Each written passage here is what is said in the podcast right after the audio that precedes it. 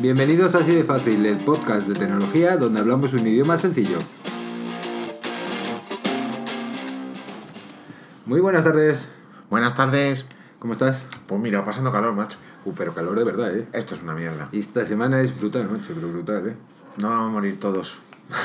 pero sí, además que sí. Pero bueno, tú estás muy informado esto del tiempo. Cuéntame, ¿cuánto nos dura esto? Pues en principio iba a durar hasta el lunes, pero la cosa no pinta bien. No pinta bien, No, ¿no? no, no pinta bien. Pinta que va a bajar un poquito, bueno, se van a suavizar las temperaturas, Sí. pero aún así seguirán dos o tres grados por encima de lo que es habitual en esta época del año y, y luego a partir de miércoles, jueves, es muy pronto todavía para verlo, pero parece que bueno, puede ser, podemos volver a tener la segunda hora, lo que podría ser la segunda hora del verano. o sea Segunda hora de verano. Y acabamos de empezar el verano hace tres días. Vamos a empezar. Lo que pasa es que tampoco te puedes fiar mucho, porque a lo mejor tenemos un junio y un julio muy abrasador y luego tenemos un agosto muy suave. ¿sabes? Sí, Que el es tiempo posible, ¿no? nunca se sabe. O no. O del tirón hasta septiembre o hasta no sé cuándo. O lo mismo hemos empezado ya y hasta septiembre, octubre no baja. Pero es lo que hay, macho. Sí, pero estamos en veranito, a mí me mola el veranito. Que quizás estas temperaturas son un poco excesivas, pero bueno, está bien, ¿no? Piscinita, no sé qué, no sé cuántos y A mí no, esto es una mierda. Coca-Cola la sombrita y se Yo acabó. cuando como carne la meto en la nevera, no la dejo en la ventana al sol. O sea que muy Sí, sí. bueno no tiene que ser el calor. está bien, está bien. Bueno, pues nada, bueno, queríamos tratar hoy un tema que no es nuevo ni muchísimo menos, pero bueno, nosotros desde nuestro último podcast no, no lo habíamos podido hacer. Y es el tema Huawei.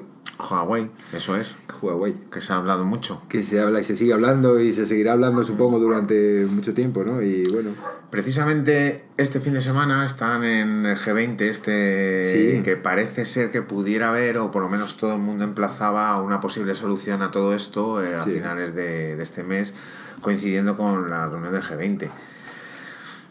Eh, estamos en manos de actores impredecibles, porque tanto por un lado por otro, pues estamos hablando de una. mm, Pues no sé cómo denominarlo, porque Aquí- democracia desde luego no es sí. lo que es China. No, desde luego que no. desde Y luego. luego estamos hablando también de Estados Unidos con un presidente que, bueno, que tiene los métodos que tiene, pues entonces no sabemos cómo, cómo Sí, quedarán. entre no sé quién será peor, si uno u otro. sí. Claro. Entonces, pues bueno, yo la verdad es que personalmente creo que no va a llegar a sangre al río, pero... Creo que a nadie le va a interesar que llegue la No. sangre del río al final, porque bueno, hay mucho dinero en juego, muchas empresas importantes en juego, eh, empresas estadounidenses que, que, que, bueno, Puede que pueden perder mucho dinero con los Sí. rollos estos, ¿no? Al final. Es que nadie, nadie lo ha... O sea, nadie se ha dado cuenta de... O, o seguramente mucha gente se ha dado cuenta, y, pero nadie ha visto el tamaño del bicho. Y el tamaño del bicho es curioso, porque si se empiezan a hacer daño uno a otro, no es que se vayan a hacer daño uno a otro, es que vamos a sufrirlo todos sí, al sí, final. al final sí, al final sí. Entonces, ¿Estados Unidos puede hacer daño a China? Obviamente sí, pero China también le puede hacer muchísimo daño, muchísimo. no solo a Estados Unidos, o sea, a Estados Unidos y como daño colateral a Europa y Sí, al resto del mundo, porque al final China es uno de los países que, que ensambla y trabaja pues, para casi todo el mundo. Sí, donde se fabrica casi toda la tecnología que Todo. usamos día a día, o sea que... Todo. Entonces, bueno, como el hombre este, el Trump, pues su idea es inter- interiorizar otra vez todo su, con- su- toda la fabricación y toda la industrialización y demás en Estados Unidos, pues por unas cosas o por otras, al final lo que vamos a pagar somos los, los consumidores, como mínimo con un aumento de precio. Sí, eso es claro. eh, Si, Y si hay ahí- tasas a la importación, si hay ese tipo Claro. de cosas, pues seguro que... Eso es lo mínimo que puede pasar, un aumento de precio, pero desde ahí a pues limitación de productos, como parecía, claro, cuando, cuando estalló todo esto, cuando Estados Unidos vetó a Huawei, pues claro, todo el mundo que tenía un Huawei, lo primero que pensaba, ostras, mi teléfono no se va a actualizar, no Claro. va a funcionar. Todo el mundo temblando. Y Claro. ¿qué pasa? De hecho, cayeron las ventas de una forma impresionante. La gente devolvía, además... eh, Pues aquí en España, si no recuerdo mal, habían caído como un 40 o un 50% las ventas. De hecho, en la página web del Corte Inglés, recientemente, cosa de 10 días, eh, una semana, había fuertes descuentos en Huawei. Sí. O sea, descuentos que llegan hasta el 30-40% en algunos de sus terminales. Entonces, pues, bueno, pues quieras que no, todo esto son consecuencias de. Consecuencias al final de una política. mm, A ver, no sé cómo denominarla, pero de altavoz.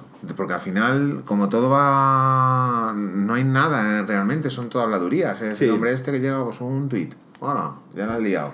Sí, porque si hacemos un poco, volvemos un poco atrás y, pues por dónde empezó todo este jaleo y tal, teóricamente era porque se habían detectado unos chips eh, espías en, en- en instalaciones de que de, con tecnología de Huawei, ¿no?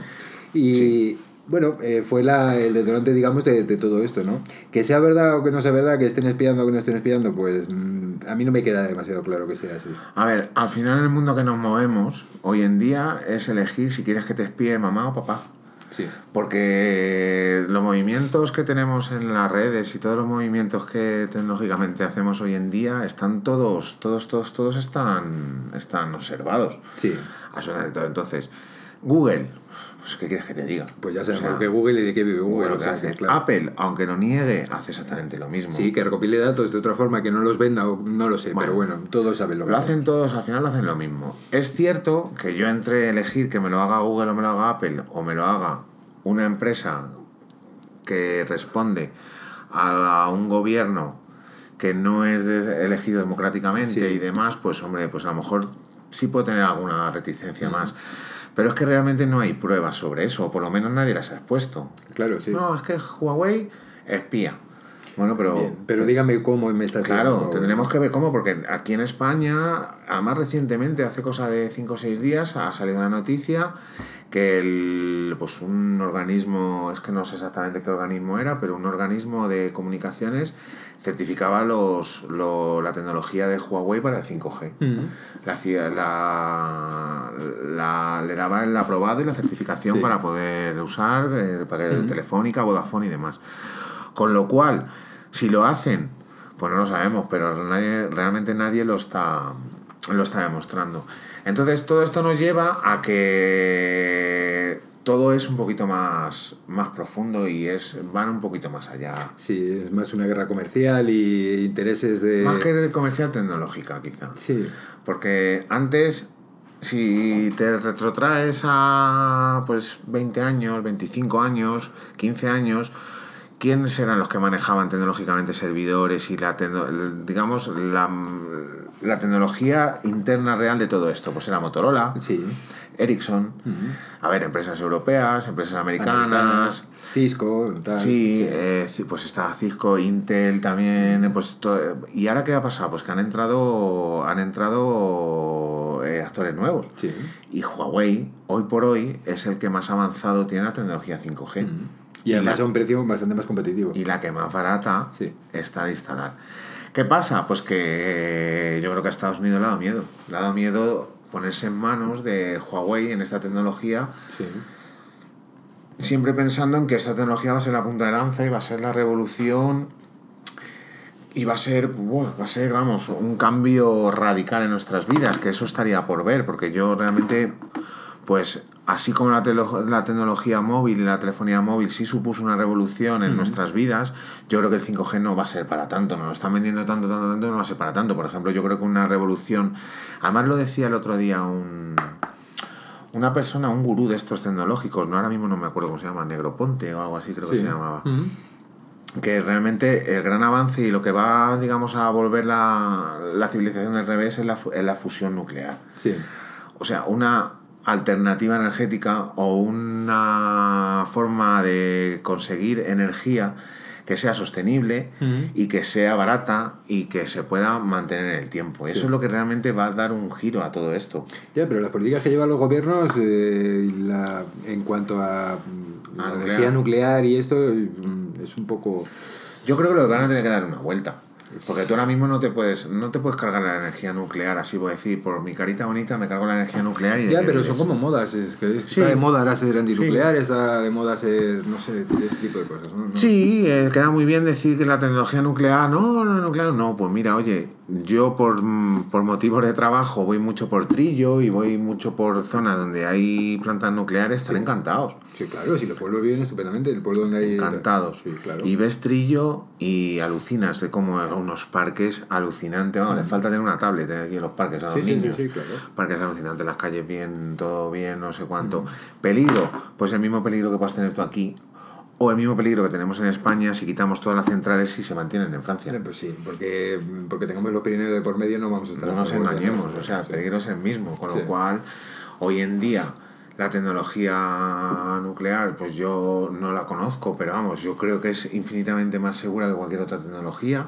Que sí, que si hay un problema es un problema. Es un problema, pero claro, es como viajar en avión. eh, teóricamente, Claro. el- el- la forma más eh, segura de viajar es el avión, ¿no? Pero claro, Claro. cuando tiene un accidente en un avión, pues. eh, Obviamente. eh, la, la catástrofe es grande, ¿no? Claro, no, no, y que impacta, a ver, pues a ver si hay un problema, pues mira lo de Fukushima, pues oye, fue, pues fíjate lo que ha tenido que pasar para que se tengan problemas en un reactor nuclear. Pues tuvo que pasar algo increíble, porque lo de Fukushima fue algo increíble. Sí, claro. Y mira lo que pasó, bueno, pues se controló de alguna forma, seguro que ha tenido consecuencias que no nos hemos enterado, bueno, pues todo eso, vale, pues eso es un problema. Pero a lo mejor el camino es avanzar en eso. Yo hace un montón de años ah, eh, leía sobre la fusión fría, o la fisión fría, no sé exactamente si era fusión o fisión fría del Ajá. núcleo, que decían que ese era el futuro de la energía. No sé en qué ha quedado todo eso, pero vamos. El 5G que nos estábamos desviando, Sí, el nos 5G vamos, nos vamos, sí. va a ser un avance muy importante para muchas tecnologías como el coche autónomo, el IoT, pues eh, Internet de las cosas, para un montón de cosas, pero una revolución como tal, o sea, no vas a poder hacer grandes cosas más que antes. Sí. Sí, que un cirujano pueda operar a 20.000 kilómetros de distancia en tiempo real, pues es un evidentemente es grande, un claro. gran avance.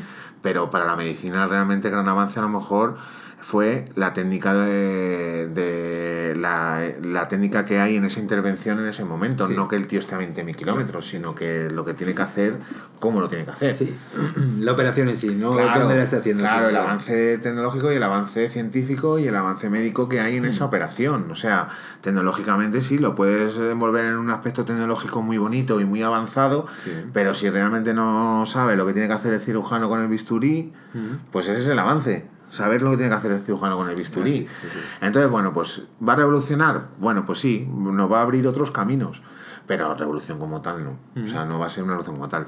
Entonces, todo esto se está. eh, nos lo están vendiendo como que iba a ser, o que va a ser, que va a ser, que va a ser, pero a nivel usuario, realmente lo que, lo que vamos a notar es que vamos a tener una velocidad muchísimo más. O sea, Una conexión sí mucho más rápida. que eh, lo que tenemos ahora. Algo comparable a gigabit, sí, quizás, Sí. pero en telefonía. Sí, pero es que al final dice, ¿te va a cambiar la vida? Pues hombre, a lo mejor me lo hubiera cambiado hace 15 años, cuando yo para bajarme, pues para ver una serie o para Sí. bajarme una película o lo que sea, pues tenía que estar 3 días o 2 días o 12 horas si tenías ADSL de 10 megas. Sí, fíjate una de 10 megas, que antes era bueno. Ya ves, eras, vamos, capitán general. Sí, yo tengo sí. ADSL, Buah, te miraban como diciendo, Ostras, "Oh, te hacía la bola, sí. Dios, de internet, ya. Claro. Entonces, pues a lo mejor en ese momento, si nos cuentan la tecnología 5G, dices, ostras, pues eso sí que es una revolución, porque voy a poder hacer, voy a poder ver una película online. Pero es que ahora mismo eso ya lo estamos haciendo. Sí, Yo, eh, tú y cualquier persona ahora mismo tiene acceso a ver en Netflix. Bueno, cualquier persona no, pero el 70 o el 80% de la población puede ver, por ejemplo, en Netflix una película en alta definición. A lo mejor el 60 o el 70 pueden llegar a verla en 4K. sí.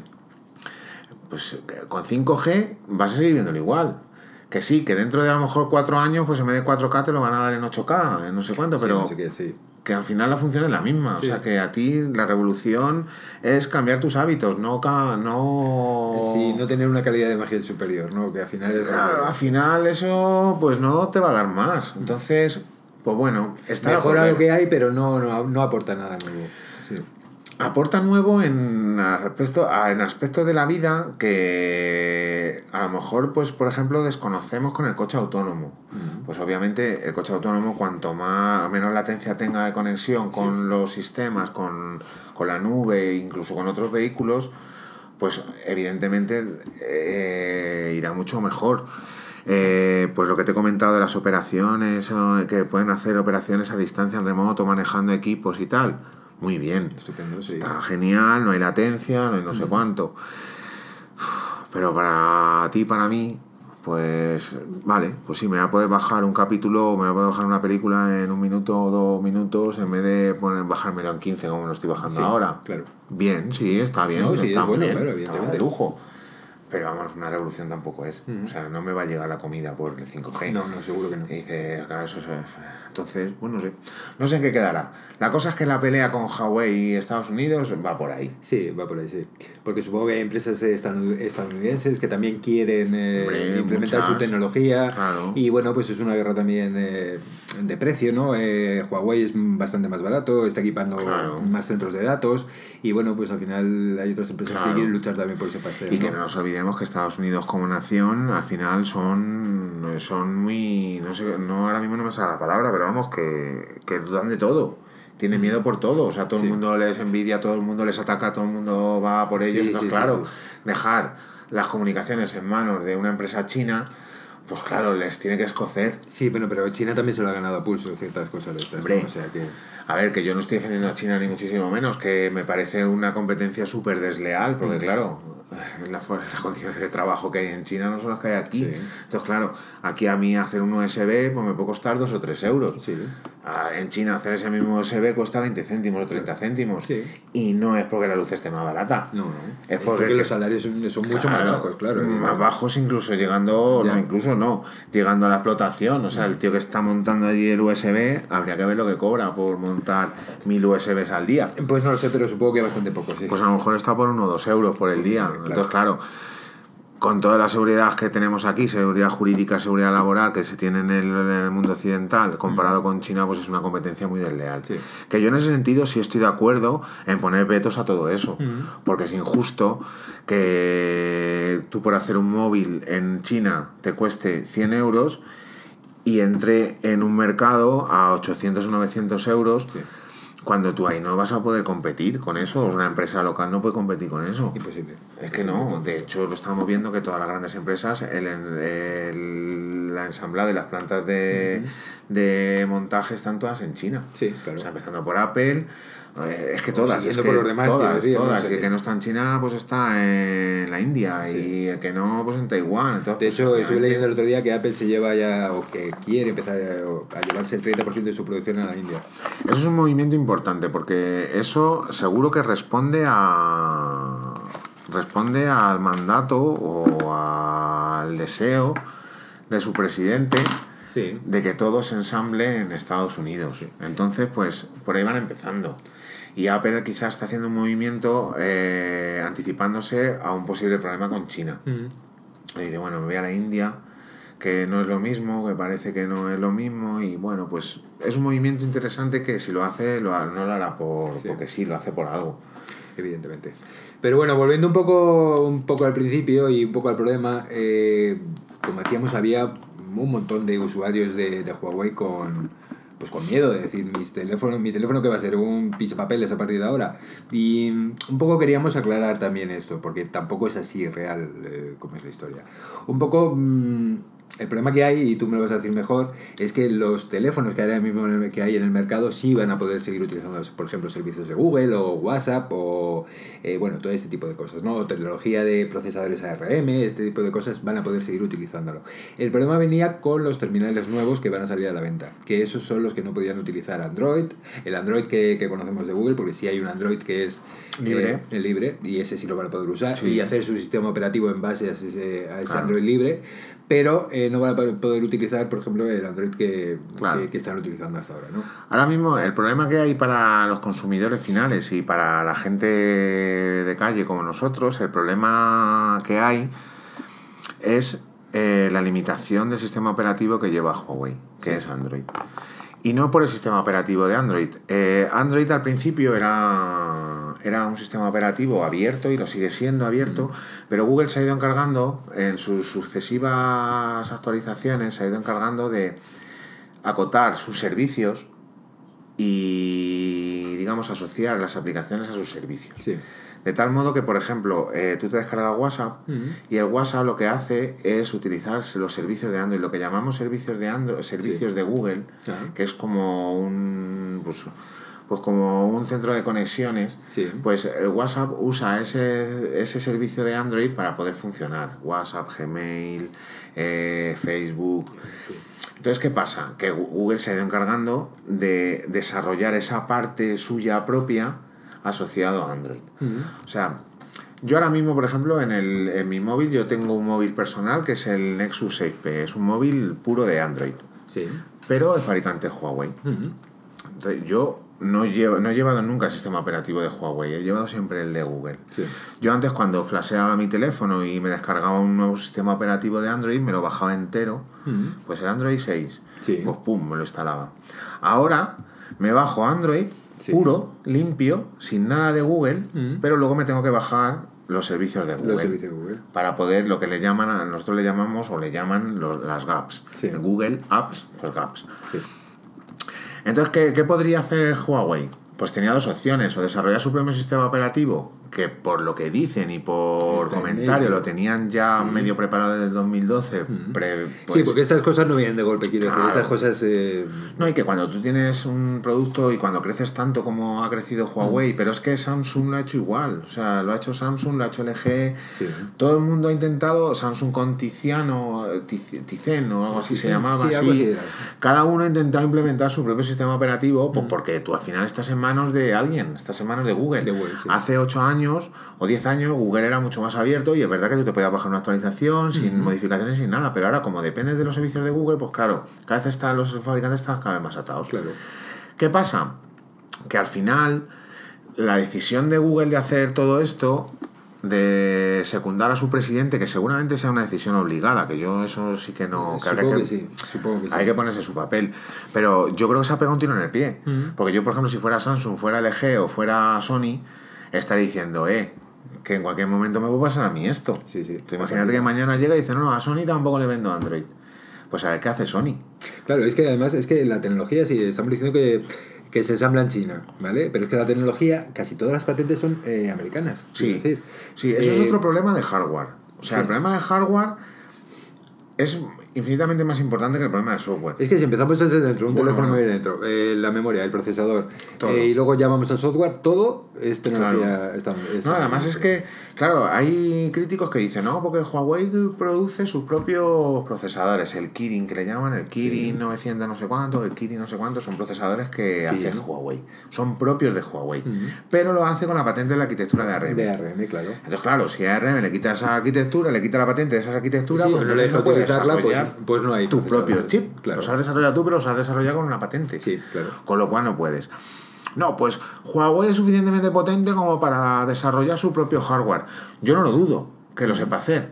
Pero ha habido otros que lo han intentado y no han podido hacerlo. Claro. El primero IBM, por ejemplo. IBM ha intentado desarrollar su propio procesador. Hasta la fecha tú no has visto un procesador IBM. No. Usa Intel o usa AMD, no sé lo que usará IBM, pero vamos, no tiene un procesador propio. Entonces, el tema es complejo. Memorias, Sí. pues igual. Eh, se llegó a hablar del protocolo de wireless, de la Wi-Fi, que Sí. también, claro, como es, eh, también lleva patentes de no sé qué, tampoco se le podía usar. Hasta que alguien puso un poquito de coto y dice, señores, que, este, que, es que estos de Huawei también pertenecen a la asociación de, Wi-Fi. De, Wi-Fi, sí. Ostras, vamos a Sí, centrarnos. en su sitio, Eh, ¿no? no sé. Entonces, todo al final se va a ir colocando, pero vamos, el problemón es gordo. El problemón es gordo. Pero si Huawei quisiera, para lo que son los consumidores, ahora mismo Huawei ya ha anunciado que sus próximos lanzamientos van a tener actualizaciones de Android, van a contar con Android 10, Sí. con Android Q que va a salir ahora en nada, que ya está la fase beta, si están en algunos dispositivos ya se puede descargar una fase, o sea, un Android, una versión beta del Sí. sistema operativo bastante estable. Ellos garantizan que te lo van a actualizar a Android 10, con lo cual tiene garantizado 2-3 años de actualizaciones de los, de los teléfonos que van a salir ahora. Los que ya han salido y están ahora mismo en el mercado, pues te va a pasar exactamente lo mismo que con un Sony o con un Samsung o con un LG. Pues que te van a actualizar 2-3 años Y ya está. y ya está. Y es que antes de eso vas a cambiar el móvil. Claro, porque- es que eso. Al final, macho, es algo que nos empujan. O sea, claro, te- a ti te dicen.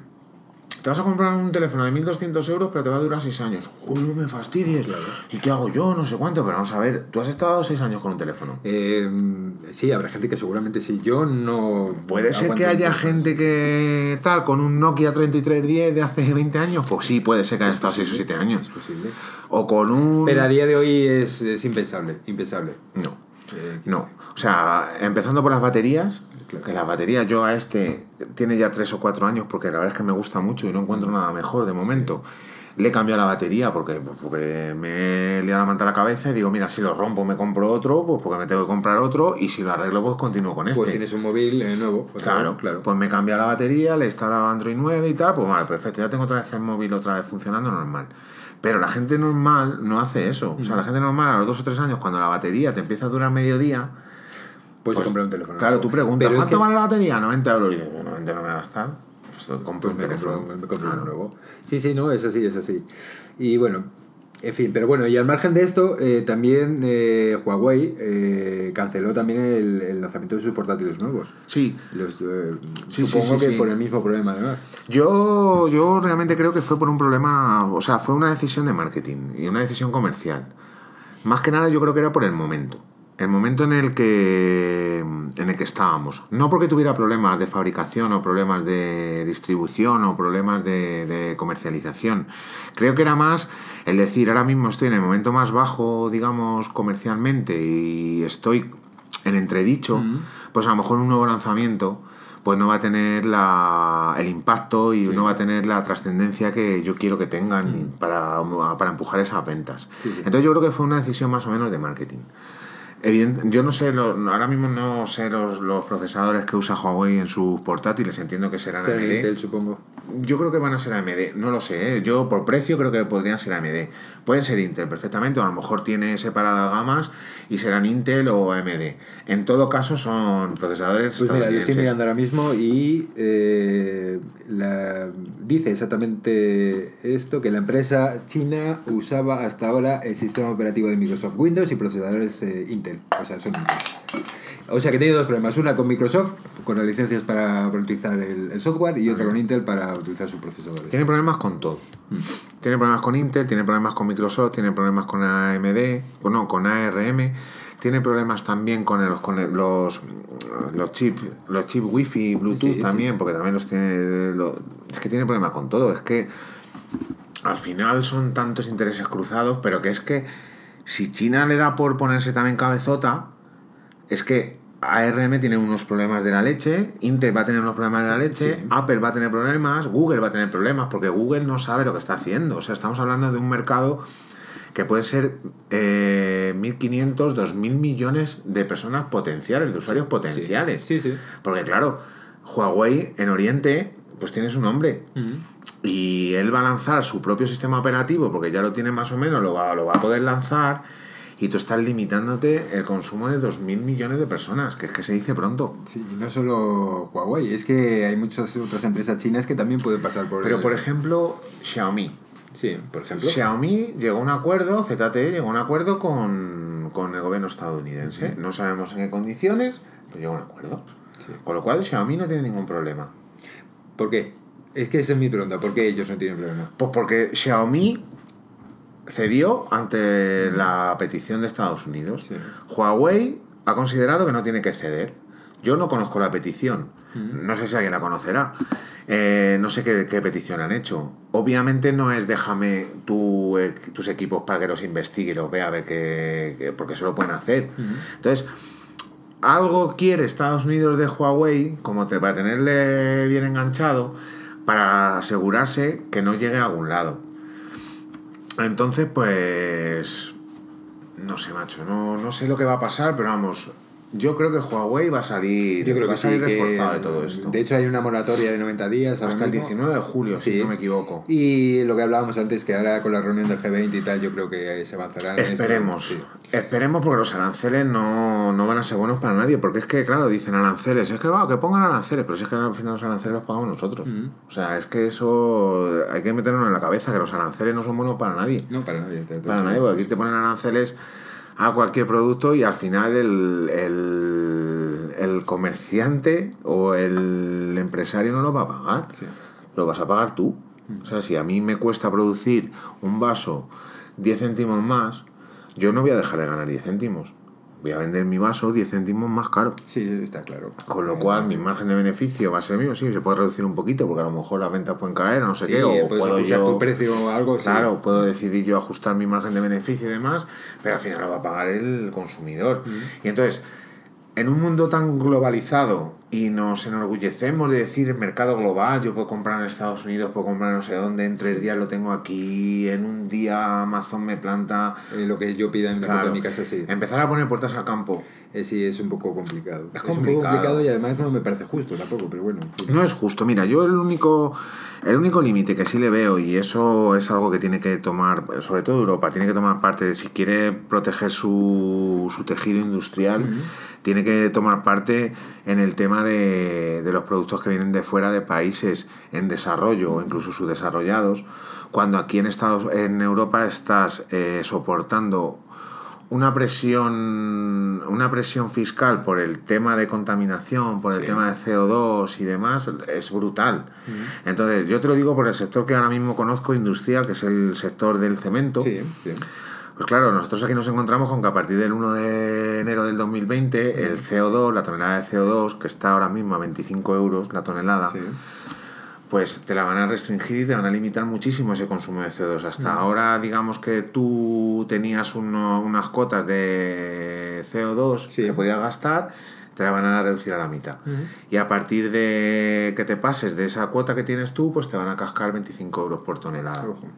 Claro, 25 euros por tonelada supone incrementar 25 euros la tonelada del producto, Sí. del cemento. Entonces, eh, eso, si tú lo comparas con el cemento que viene, por ejemplo, de Turquía, que no está soportando esa Esa presión, carga, claro. pues es que te hace totalmente... O sea, no puedes luchar con esa Sí, competencia. no puedes competir ahí, No, sí. no, no, no, no puedes competir, es imposible competir. Entonces al final tú estás eh, abocado a cerrar todas tus instalaciones industriales. ¿A Europa le conviene eso? Claro, yo te hablo de cemento porque es el que conozco, pero Sí, pero, eh, sector automotri- de, de automoción, Sí, sí. el sector del acero. El acero chino viene aquí como, como palillos. Sí. O sea, entra acero chino como si no hubiera un mañana. Y en cambio, hacer aquí, producir una tonelada de acero aquí, pues a lo mejor supone el 60 o el, pues entre 50 y el 60% más caro que en China. Entonces, eso hay que hacer, eh, a eso hay que hacer algo. Eh, hay que hacer algo. Yo entiendo que tenemos que. Que lo ideal sería- Que proteger el planeta, que tenemos que Claro, ser. por eso te digo, lo ideal pero- sería que todos jugáramos con las mismas reglas. Mm. Señores, sea usted chino, sea turco, sea lo que sea, Sí. usted tiene que respetar el tema del CO2, tiene que respetar todos los tratados medioambientales y demás. Eso sería lo ideal. Pero todos sabemos que eso no está pasando y ni va a pasar. Hay ciertos países que tienen también su derecho a desarrollarse, su derecho a vender y demás, y no, y no van a lastrarse con eso. Evidentemente, claro. Entonces algo hay que hacer. Eh, algo se debería hacer, pero bueno. Pero no lo sé, estamos en manos de gente que no sé si va a llegar a hacer algo, pero algo hay que hacer. Y con Huawei, pues pasa exactamente lo mismo. Al final, que es al final de lo que hemos venido a hablar de, de Huawei, Sí. al final se trata todo de una, pu- una puñetera competencia Mm. que te está haciendo daño, porque aquí en España creo que es el mayor, el mayor comercializador de móviles. Creo que sí, creo que sí. Yo eh, creo, Creo que está por encima de sí. Samsung ya, creo sí, que sí, sí. sí, sí. O sea, seguro que por encima de Samsung. Y Apple, yo creo que está, es el No, tercero. Apple, Apple está por debajo, sí. Eh, creo que La es el tercero o algo es así. bastante- Es bastante sí, es inferior. Mm. Entonces, claro, estamos hablando de que en un mercado como el español, que es un mercado muy atractivo para, pues para todo, todo competidor que quiera, que quiera estar en el mundo, pues España es atractiva, no como antes, pero seguimos siendo todavía atractivos. Pues Huawei es una parte importante. Y para los consumidores, a- tengas o no tengas Huawei o compres o no compres productos chinos, es una parte muy importante porque eso hace que el espectro de precios y el abanico de prestaciones se abra muchísimo y tire para abajo. O sea, sin un Huawei, Samsung no vendería los precios que vende, seguramente vendería más caro. Sin un Huawei, LG, eh, Sony, incluso Apple, pues serían más caros de lo que son. Más aún, pues entonces nos. No, no, nos estoy seguro. ya todo. Bueno, yo desde que he visto un pie de un monitor a mil euros, Bueno, eso podemos hablar. ya... No, del pie del monitor podemos hablar. No, no. Y no es que va, es que claro, te dicen, no, es que el monitor de tu. de- o sea, el pie de tu monitor va a costar mil euros. Mil euros. eh, Bueno, y cuesta mil Es euros. así, de hecho, ¿eh? ¿vale? O sea, es anunciado, así. anunciado por Apple. Luego tú puedes decir que eso bate, tritura y hace lo que sea. Sí. Y no tienes que cocinar. Sí. Pero que los mil No, euros pero vale... bueno, eso lo hablaremos otro día, porque Vale. no es tan Sí. sencillo Me lo tienes decir, que no, explicar, me lo tienes que explicar sí, porque- te lo puedo intentar explicar, pero es que es un mercado diferente, es un mercado y va de- destinado a un mercado que no es el mercado de consumo Pero normal, ¿cuánto que vale no es para tu un casa. pie así? Eh, No lo sé cuánto puede costar. Normal. O sea, Pero- con esas mismas prestaciones que tiene Quiero Apple. decir, no, pues sí, vale 600, 500. Bueno, se pero es que se. Apple, claro, ¿cuánto vale un móvil normal? Claro, Apple lo vende en 1200. ¿Cuánto vale un móvil Samsung? Pues eh, 300 menos. Por ahí. Bien, pues bien, es que es Apple y es sus, sus cosas y sus movidas. Que luego va a funcionar muy bien y va a ser la hostia, seguro. Una sobrada. Pero bueno, que sí, vale. Pero que no es un monitor ni que ni el pie, ni el monitor, ni el Mac Pro nuevo, ni este tipo de cosas son cosas que tú y yo no vamos a comprar. No. Ni tú y yo, ni el 98% de gente que nos puede oír. No. Quiero decir, es algo para un mercado muy, muy, muy profesional, muy específico y que realmente a lo mejor pagar mil euros por ese pie sí les compensa. Pero a ti y a mí, evidentemente, No. creo que no. No, no nos compensa. Hola, mira, ha venido Happy. perrito a decirnos hola. Hola, perrito. Se ha espabilado. Buenas tardes. Sí, ya se ha despertado del calor. Lo quiere grabar también. Bueno, Alberto, cositas. ¿Qué podemos hacer? Mm, No, no, ¿qué podemos hacer? No. ¿Qué es eh, hacer un. ¿Qué es rutear un teléfono Android? Anda. Pues mira, rutear un teléfono Android es eh, tener acceso a su sistema operativo pleno. Mm. O sea, tú ahora mismo... Eh, y no es que quiera dejar de hablar de Apple, eh, que no me importa hablarlo. No, pero- no, no, no. Apple- con Apple no se puede. Hay una Sí. movida que se llama jailbreak. Jailbreak, y es lo mismo, al final. Permisos de administrador o El permisos jailbreak, de que creo que la traducción es algo así como salir de la cárcel, algo así, ¿vale? Ellos mismos se han puesto el nombre. Yo no lo he puesto. o sea, Y además el jailbreak, que no sé si lo sabes, pero ayudó muchísimo a Apple. Y ahora vende mucho más gracias al jailbreak. claro, pero es que Porque es su eso. tienda de aplicaciones eh, está inspirada en aquello, ¿vale? Cuando nació el jailbreak era para poder instalar otras aplicaciones, porque los iPhone antiguamente no... eh, sabes que al principio no se podían instalar aplicaciones Ah. y tal. Y bueno, la tienda de Apple nació eh, a raíz de aquello.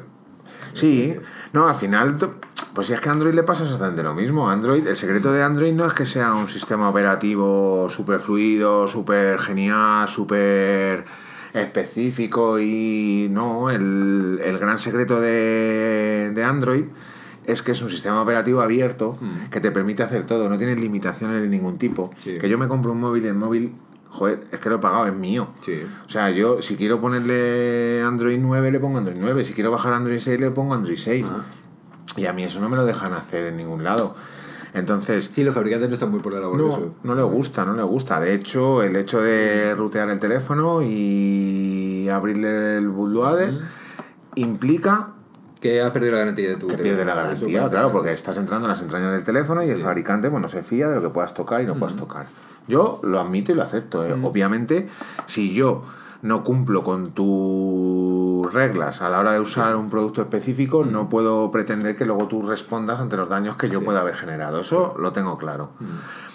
Pero a mí el hecho de rutear un teléfono, a ver, este lo ruteé antes de encenderlo. Ah, O así. sea, O sea, sí, el primer encendido ya fue ruteado, sí, sí. O sea, no, no esperé. Digo, ¿para qué voy a andar configurando el móvil si lo voy a rutear? Claro. Pues lo ruteé directamente. ¿Qué me ha permitido rutearlo? Pues me ha permitido eh, disfrutar, que, que para el 90% de la gente es lo de menos, pero a mí me ha permitido disfrutar de los diferentes sistemas operativos que ha ido actualizando Android antes que nadie. Claro. Con fallos incluso, ¿eh? Sí, sí, sí. Porque me he bajado versiones beta, me he bajado versiones, incluso versiones de desarrollador que estaban, que vamos, que no funcionaban ni la wifi. Sí, sí. Pero bueno, las pruebas, me gusta trastear, pues luego vuelves y ya está. Sí, pero a la gente le gusta mucho utilizar betas últimamente. No sé, yo es que las betas eh, hay que tener cuidado con ellas. Es que hay betas y betas. Sí. Porque, por Ahí- ejemplo, Apple, la, de- el nuevo sistema operativo para el iPad, que eh, por lo que veo y por lo que leo, todo el mundo se la está bajando, la está instalando y tal y cual. Y bueno, pues es una beta, y quiero decir, y es la primera beta, y eso te trae mil problemas. Lo que pasa es que cuando es una beta así, son betas muy estables, son versiones muy estables. Son estables, bueno, sí, hasta cierto punto, ¿eh? Pero tienen a lo mejor algún fallo conocido y tal, y son muy estables. Al final, esto ya no es como antes. Antes eh, los fabricantes y los desarrolladores eh, lanzaban productos estables al mercado. Ahora, y testados. Pero claro, ahora acortan muchísimo más esos plazos lanzando betas que de forma voluntaria la gente se instala y al final lo que están haciendo es testearte el Sí, es producto. que el de Es Indias. como unas, A ver como qué- unas qué nos alfas. falla, qué claro. nos falla. Las alfas normalmente se hacen por los desarrolladores internas. Luego las betas ya metes a un usuario para hacer la prueba. Pues todo ese camino es lo que están haciendo ahora los fabricantes. Directamente sacan sus betas. ¿Por qué? Pues porque un millón de ojos ven más que 10 Evidentemente, 10 está claro, ojos. sí. Entonces, pues bueno, pues van desarrollando y entonces eh, produce un avance muchísimo más rápido en todos sus desarrollos. A mí las betas me gustan, me gustan, pero siempre conociendo los fallos que tiene. Entonces yo cuando me bajo alguna versión beta de algo, pues siempre veo, a ver, errores conocidos. Pues eh, no funciona esto, no funciona lo otro. Cuando cambias de esto, con esta aplicación no va y tal y cual. Entonces ya ahí valoras si te interesa o no te Sí, interesa. interesa, sí, pero- Obviamente, si tú usas mucho Google Maps y te dicen, con Google Maps no va, No, pues no la, no, No la instales. bajas. No la instales. claro, no vas pero te dice, usar. no funciona Instagram. Instagram, sinceramente. Sí, pero a lo pues, mejor hay gente que el Instagram de su Claro, vida y no puede claro, y- cuanto ven lo de Instagram no se lo bajan. Claro. Pero luego ven que no funciona, por decirte algo, el Bluetooth y les da igual. No, si yo el Bluetooth lo uso para el coche y ya está. Y se acabó. Pues no, pues, eh, pues al final. Al final lo bueno de todo esto es que puedes elegir. Y con Android eso te lo da mucho. Porque ahora mismo el mercado, o el mercado, el mundo de, de desarrolladores así Android a nivel pues sin ánimo de lucro y demás, pues no es como antes. Porque ahora ya digamos que todo eso pues se va diluyendo, sigue habiendo, sigue habiendo mucho mercado, pero no es como antes. Antes había gente que se dedicaba a lanzar sus propias versiones. Sí. Bueno, yo recuerdo, pues eso, yo llego a tener hasta en una semana tres versiones distintas de un mismo Android, Sí. de tres desarroll- desarrolladores distintos, Mm. y eran totalmente distintas la ¿Sabes la cuando otra. hacía yo esas cosas? Y la dejé de hacer porque ya me, abu- eh, me aburría ya hacerlo. ¿Te acuerdas el HTC Diamond aquella? Claro. Sí, ¿no? ¿Te acuerdas? Sí, ahí HTC. ¿Cómo se llamaban las estas que te bajabas? Las, ¿Cómo se llamaban? La RUM. La RUM, ¿no? Son La RUM, ¿no? sí, con dos os. RUM. Sí. Y bueno, hasta cierto punto era una divertido o- porque... Una o dos os. No, ahora mismo no lo recuerdo si es con Bueno, una o con dos os, sí. pero sí la RUM. Era divertido, bueno, porque le ponías cosas nuevas, había historias Claro. nuevas y tal. Y, Claro. y bueno, pero La primera beta sí que me bajé yo especial fue una que consiguieron hacer el compartir la conexión wifi. Cuando no se podía. Sí. Cuando antes tenías tu móvil y tu móvil y eso de que emitiera una señal wifi para que las demás se conectaran era una utopía. Pues esa fue la primera que me bajé beta que era inestable. Y recuerdo además que, que era de Superatmel. Era un desarrollador que era la leche, macho, para Android. Para mi móvil, además era un HTC, porque era el Nexus One, que lo fabricaba HTC, que yo creo que ha sido el mejor Nexus que ha habido en la historia, el Nexus One. Con ese teléfono disfruté como un enano. Con ese teléfono fue con el que he llegado a tener tres o cuatro versiones de un mismo Android en una semana, porque es que cada dos días lo cambiaba. Digo, joder, macho, Pues es una locura, ¿eh? Una locura, sí. Lo que pasa es que al principio es una locura, pero luego ya te vas acostumbrando y lo haces en 20 minutos. Ya. 20 minutos, pum, pum, pum, pam. Titanium Backup, que es una aplicación que te restaura todas las aplicaciones del teléfono tal cual las tenías. Sí. Con lo cual restaurabas las aplicaciones, tenías una nueva versión con tus aplicaciones igual y tu escritorio igual y tu launcher y todo. Era, disfrutabas como un enano.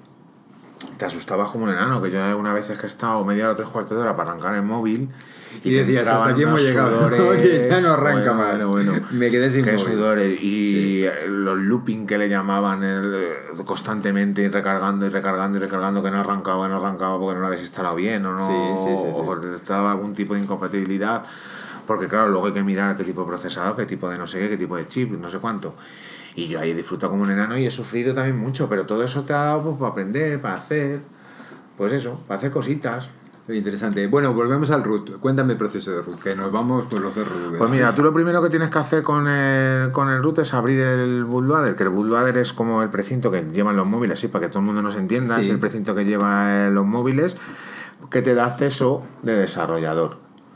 Entonces, una vez que tienes el bootloader abierto y tienes permisos de desarrollador, permisos de ruteo, Sí. digamos, Sí, sí. pues tú tienes acceso al firmware del teléfono y puedes eh, cargar pues un, un firmware que es el Modificado, digamos. Claro, un firmware modificado que te permite instalar la ROM que estábamos hablando. Entonces tú llegas y tienes un teléfono que le puedes poner lo que quieras. Ujú. Pues una ROM que tú quieras. Puedes ir a Android 9, Android 7, Android 8, lo que quieras, lo que veas en la web que la gente ha desarrollado. Porque al final es todo, es una comunidad que va desarrollando y si alguien tiene una necesidad lo hace y lo comparte. Ujú. O sea, entonces, si tú tienes una necesidad, es raro que alguien no haya tenido esa misma necesidad antes. Sí, evidentemente, claro. Pero mm, me parece muy bien y es... eh, Interesante. Creo que es muy interesante, sí. Sí. ¿Pero es seguro? Desde mi punto de vista, no, le no he visto que sea más inseguro que un móvil normal. Yo, por lo menos, es, algo modificado, opinión, ¿no? Es un sistema operativo Sí. modificado que no sabemos qué hace exactamente. no sabes ni qué hace, ni sabes que el que lo ha hecho. Hombre, hay desarrolladores. Si te han metido con más malware en el tal, Claro, claro. Hay desarrolladores que te pueden generar más confianza, otros menos y otros que no conoces. Claro. Entonces, seguro. No lo sé. Yo, en mi, eh, en mi experiencia, no he tenido nunca ningún problema. Nunca jamás. Pero ni con el móvil sin rutear, que he tenido, pues los de trabajo los tengo sin rutear, Sí. como con móviles ruteados. Pues no tengo, no he tenido nunca ningún problema. Eh, un mínimo conocimiento de por dónde te mueves siempre es bueno. Evidentemente. Claro, si tú vas a lo loco por ahí metiéndote y dándole a aceptar a todo lo que vas viendo y no sé qué, y no Sí, sé cuánto, pues te da igual que lo tengas ruteado que no. Mm. Entonces, pues con un mínimo conocimiento no tiene por qué ser peligroso. Mm. Que tengan puertas traseras, que tengan malware que no... Pues puede ser, pero ¿a ti te aseguras que Apple no los tenga? No, pero pues los tendrá como los tiene todo el mundo. Pues por eso ¿no? digo que al final no tienen la certeza de nada. Quiero decir, si se pueden seguir. eh, eh, si se puede seguir haciendo jailbreak en los, en los iPhones es porque tiene puertas traseras y alguien la encuentra y, Y lo hace. esa vulnerabilidad es la que explota, ¿no? Para Claro. poder hacerlo. Pues por de eso- hecho, en iOS 12 eh, leí que hace poco que, que se podía hacer. Pues es que al podía, o sea, final, yo creo que descubierto eh, cómo hacerlo y, y se puede hacer. quiero Hasta los propios fabricantes dejan esas puertas para que la gente pueda investigar, porque es que, de verdad que es que el mercado Android, no sabes, eh, los Nexus que ha vendido Google, los ha vendido expresamente porque se podían rutear, Mm. porque se podía trastear con ellos, porque había detrás una comunidad que te daba soporte a todo ello Mm. y te daba modificaciones. El, el- la tontería es, bueno, la tontería, el típico modo oscuro, el Sí, dark mode, El dichoso modo oscuro que está de moda en todos los está en todos lados. Bueno, pues yo, yo lo con odio, ese... ¿eh? Lo odio, te lo juro. Claro, que lo odio. tú lo odias. Yo llevo 15 años con él, porque me gusta el teléfono oscuro, con las letras blancas. Sí. me parece que me molesta menos, parece que lo veo más nuevo. A mí me molesta mucho más. Cuando veo una, por ejemplo, una web que es negra y con las letras en blanco, eh, estoy después eh, pues, 10 o 15 minutos viendo las letras en blanco. Es, eh, no, no puedo. me pues yo, macho, los muchísimo. menús los veo y lo- y los veo en blanco y digo, "Uf, qué mal, veo pones en negro, hombre, pones oscuro. De hecho, eh, mi Mac tiene eh, pues, bueno, el modo oscuro y de verdad que no, no, lo puedo. No puedo. Pues yo siempre, ahora ya lo hacen nativamente con la propia ROM de Android, lo puedes hacer perfectamente porque cada, todos los fabricantes tienen un dark mode, sí. Pero yo antes siempre lo hacía con eso y, y siempre eran ROM modificadas porque eso no existía. Mm. O sea, Google te sacaba sus menús en blanco, no sé qué, y eso era inmodificable. Sí. Apple te sacaba los menús en blanco y era Y ya inmodificable. está, ya es lo que había. Entonces, bueno, pues había desarrolladores que te lo ponían dentro de, de- incluso de, la descripción de la room. Sí. Room Android 7, no sé qué, Dark Mode. Guau, guau. eh, Que es Sí. oscura, no sé cuánto. Y la verdad es que a mí particularmente me gusta. Mm. Me gusta. Entonces, pues bueno, pues es que son cosas que te van aportando todo eso que el fabricante no llega. Y al final el fabricante va llegando a todo eso. O sea, lo que hoy es una necesidad que la comunidad cubre con un dark mode, Sí. pues mañana el fabricante te va a ofrecer nativamente el dark mode. Sí. Pues mira, oye, pues es una forma de avanzar. Sí, no, la verdad es que sí, que la verdad es que sí que es una forma de avanzar, o sea que bueno, en fin, un poco de darnos lo que pedimos también. Claro, claro, que van a otro ritmo y hay gente que te lo puede dar más rápidamente y esto va a otro ritmo. Pues bueno, pues porque las tecnológicas, pues al fin y al cabo son en grandes empresas que tienen pues eh, su movimiento de elefante. Sí, hay unas que van más rápido que otras, por ejemplo Claro. Apple es muy lenta, muy lenta, Muy lenta. pero este año sí que está dando cosas a la gente de las que cosas Bueno. de las que llevamos, eh, que llevamos pidiendo hace mucho tiempo, ¿no? Veremos a ver cómo llega. Y sí, veremos, veremos a ver, veremos A ver cómo pero- queda.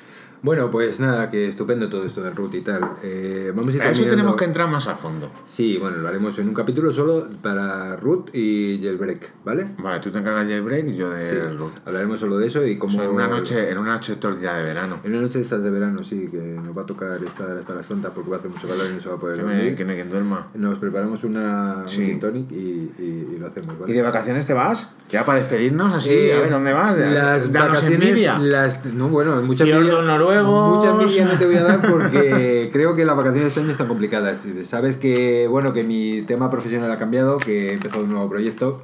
Guay. Y es- estoy muy, muy contento, la verdad es que muy contento. Enhorabuena, con los premiados. Encantado de la vida. Pero creo que las vacaciones este año, no lo sé, a lo mejor algún día para el puente, bueno, no sé si es puente, el día 15 de, de agosto, que es Sí, la esa semana que... Sí, esa semana más Esa buena, se- pues no sale nadie. Claro, eh, nadie, Sí. nadie, no sabe Esa nadie. semana- Sale todo el mundo que no sabe Puedes ir semana, tranquilamente, ¿no? que vas a estar tranquilo, relajado, que no creo que te encuentres a nadie por ahí ni nada. O sea que bien, Sí. bien. O sea que bueno, que si me voy algún día será, será esa semana, pero mm, creo que no. ¿Vale? En principio Vale. no, pero bueno, si surge y tal, pues bienvenido sea. ¿Y Sí. tú? ¿Vacaciones? Sí, yo me iré en diciembre, Diciembre, seguramente. ¿no? O sea que no, yo en verano no me voy, macho. En verano donde mejor estás es trabajando. Ah, pero ya tengo pedido las vacaciones para febrero, eso sí, ¿eh? Y yo para diciembre. Te juro que eh, las pedí y me dijeron que ningún problema, que en febrero tal. Que la gente me miraron como si dije, "Oh, vete en febrero. Dice, tú ¿Dónde, estás loco, dónde tío". vas tan pronto? ¿A qué playa te vas a ir en Sí, febrero? y Y dije, este, no, y si yo a la este. playa no, que yo me voy a la montaña. y este pido vacaciones para febrero Sí, sí, sí. sí. en junio.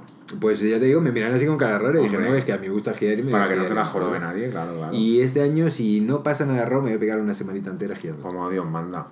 O sea que nada. Yo reservé en diciembre el otro día. Cuando empezaron así los calores, hace 7-8 días, Sí. o quizá más, 10 días o así, me entró así la ventolera y digo, ostras, voy a reservar para diciembre. Ya. Y ya reservé, ya es la semana esa, después del puente, Sí. antes de Navidad, pum. Sí. Ahí me una Ya tiene las previsiones de nieve y de. No sé si va a haber nieve o no. Pero bueno, tú Pero si no hay nieve allí, cancelo y me voy a otro lado. Sí, o bueno. sea, te lo digo desde ya. Sí. Pero en algún lado habrá nieve. ¿Sabes que me apetece mogollón irme a los Alpes a esquiar este año? A mí también. Pero mogollón, ¿eh? A mí también me Llevo gustaría. Muchos años con las ganas y no sé, bueno. Además que Cermat, así, oye, por ahí Cermat, Chamonix, no sé qué, Oh. me encantaría, me encantaría irme, la verdad. Y si no me voy es por el hecho de decir, jo, es que por allí no sabes qué montaña es, pues no, no las conozco, obviamente, no sé, a quién las estaciones que conoces ya, dices, por muy mal que vengan dada Mm. la meteorología o tal, pues malo sabe no llegar abajo, sé más o menos llegar abajo y tal, pero por allí empiezas a pensar y dices, madre mía, allí en los Alpes te empieza a nevar o te empieza O te pilla por ahí en una pista una perdida y. ventisca de esas, macho, y ahí cómo, cómo te encuentran. Acojonado. Claro que aquí dice, aquí sabes que tienes a Guardia Cívica a buscarte, pero Sí, aquí sí. yo no sé si van a ir a buscar. supongo que alguien irá a buscar también. No Pero amigo vamos. piensa, ¿y dónde está el zumbao este? Bueno, ya vendrá. Pues eso es una cosa que tenemos que planificar. Pues sí. Sí. Sí, pa- podemos plantearlo como preparación de algún programa. Sí. Eh, Pero tecnológicamente y el esquí, bueno, sí, algo tiene No, que no, ver. que pero, digamos que nos vamos allí de concentración para preparar un programa Ah, y luego pues sí, nos no, eso está claro. aquí Ah, lo bueno, grabamos, sí, sí, claro, sí. eh, así, y que pague así de fácil. Casi que no, bueno, no va a ser un compromiso porque no sabemos, pero bueno, quizás en febrero grabaremos desde la nieve un podcast. Lo intentaremos. Puede ser.